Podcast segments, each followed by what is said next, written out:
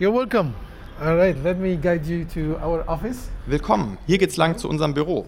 Also, wie du siehst, gibt es hier im Haus eine Menge Ärzte. Aber von uns gibt es kein Schild. Also, wir hatten eins, aber dann wollte die Stadtverwaltung 200 Dollar Gebühr kassieren und das wollten wir nicht. Also haben wir es abgenommen. And we did not, didn't want to pay this money, so we removed it. In Tripoli ist es manchmal nicht ganz einfach, eine Firma zu finden. Nur gut, dass Samir Al-Zain mich am Eingang des Gebäudes abholt. Der 40-Jährige ist Start-up-Gründer. Seine Firma Neotic nutzt künstliche Intelligenz, um Investitionsstrategien zu simulieren. Mein Name ist Tore Schröder und ich habe mit den unterschiedlichsten Menschen in Trablus über ihr Leben in ihrer Stadt gesprochen. Tripoli, so der deutsche Name, blickt zurück auf eine jahrtausendealte Geschichte. Als phönizischer Handelsstützpunkt, als Kreuzfahrerfestung, als mamelukische, als osmanische und als moderne libanesische Metropole. Doch seit dem Bürgerkrieg steht sie im Schatten Beiruts. Dazu geriet sie in den letzten Jahren in den Sog des Syrien-Konflikts.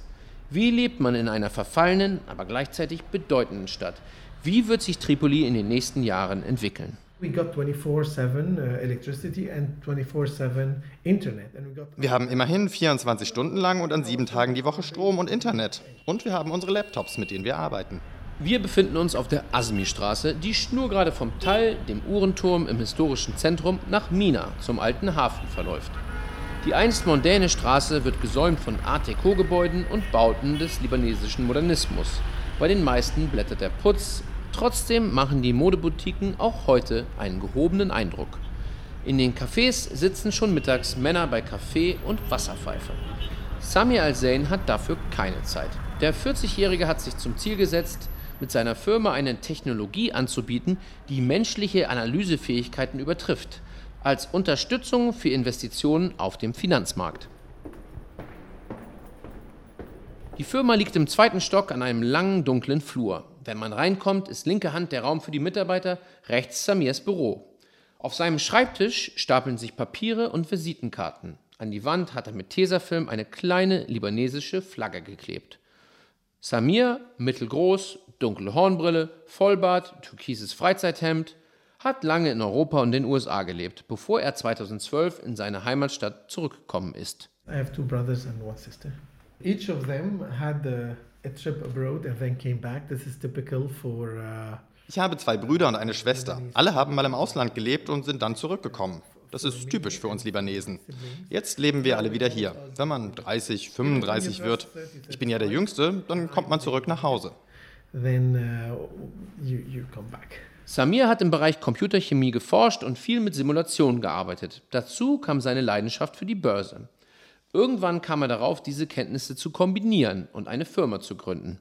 Aber warum ausgerechnet in Tripoli? So I decided that in Lebanon that would be much easier for me to start such a business. Ich habe festgestellt, dass es im Libanon viel einfacher wird, eine Firma zu gründen und einfacher Gehälter zu zahlen.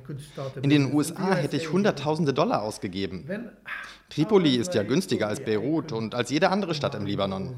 Die Welt ist ja heute so klein, dass ich mit einem erfolgreichen Business von überall aus über das Internet verkaufen kann. Um Mitarbeiter zu finden, habe der Standort Tripoli durchaus Vorteile, sagt Samir. There is nothing they are missing. They got the internet, electricity. Uns mangelt es hier an nichts. Die Mitarbeiter haben Internet, Strom und ihr Gehalt. Es ist zwar nicht sonderlich hoch, aber das Leben hier ist auch wirklich günstig. Uns geht es gut. As a Startup, this is a, a good place to be at. Auch wenn man in Tripoli schon mit einigen Widrigkeiten leben und arbeiten muss, zum Beispiel mit der schwülen Sommerhitze und ständigen Stromausfällen. Lebanon is known for electricity shortage, but we got generators. Okay, we pay. It's it's heavy. Libanon ist ja bekannt für Stromknappheit, aber wir haben Generatoren. Okay, das kostet natürlich ziemlich viel, 60 oder 70 Dollar im Monat für 5 Ampere. Das ist teuer, teurer wahrscheinlich als in den USA oder irgendwo anders. Aber wir haben immerhin 24 Stunden lang und an sieben Tagen die Woche Strom und Internet. Und wir haben unsere Laptops, mit denen wir arbeiten. Unsere Server sind in den USA. And our servers are based in the USA. Die Laptops der vier Mitarbeiter stehen dicht gedrängt auf dem Tisch ihres Kleinraumbüros, dazwischen Papiertaschentücher und Desinfektionsmittel. Eine der Neotic-Angestellten ist Mira Abdullah, eine junge Frau mit offenen Haaren und weinrot lackierten Nägeln. Wir sind ein kleines Team. Jeder ist eine eigene kleine Abteilung. Es gibt keine Routine. Jeden Tag stellen sich neue Aufgaben und wenn etwas neu ist, muss man eben online gehen und sich einarbeiten.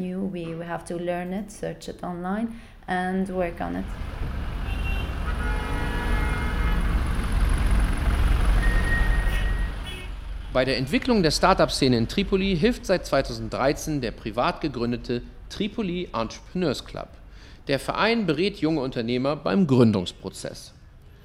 Das Büro des Clubs in Mina sieht tatsächlich so aus, wie man sich in Deutschland ein Startup vorstellt. Es gibt Sitzsäcke, moderne Beamer und ein Beleuchtungskonzept mit Leuchtstoffröhren, das aufwendig unter die Decke montiert wurde. Einer der Gründer ist Rami Alamedine. Der 28-Jährige erklärt, woran es in Tripoli noch mangelt. We don't have a good structure, internet structure in Lebanon. It's still being built, but it's still not enough. It's expensive. Das Internet im Libanon ist immer noch schwach. Das Netzwerk wird zwar ausgebaut, aber das reicht noch nicht. Es ist auch zu teuer. Da ist auch diese Mentalität im Libanon. Man bekommt eher gesagt, geh auf Nummer sicher. Ich glaube, das liegt daran, dass die ältere Generation den Bürgerkrieg erlebt hat. Die wollen immer, dass ihre Kinder auf Nummer sicher gehen. Es gibt schon Finanzierung für Startups, von der Banque de Liban, der Zentralbank. Aber das meiste geht nach uh, Beirut, nicht nach Tripoli. There is funding from the government, from uh, BDL, uh, the Central Bank of Lebanon, for the startup ecosystem, but most of it is going towards Beirut, not towards Tripoli. Davon dürften sich Startup-Gründer aber nicht entmutigen lassen, sagt Rami Alamedin. Viele Leute im Libanon meckern, dass es keine Jobs gibt, dass sie weggehen wollen oder dass sie Beziehungen, Wasta brauchen, um einen Job zu finden. Wir wollen, dass sie umdenken. Ihr könnt eure eigenen Möglichkeiten im Leben schaffen. Sie werden Jobs finden, weil sie es wenigstens versucht haben. They will get jobs, even if their startup doesn't work. They will get jobs because they at least tried and they didn't give up.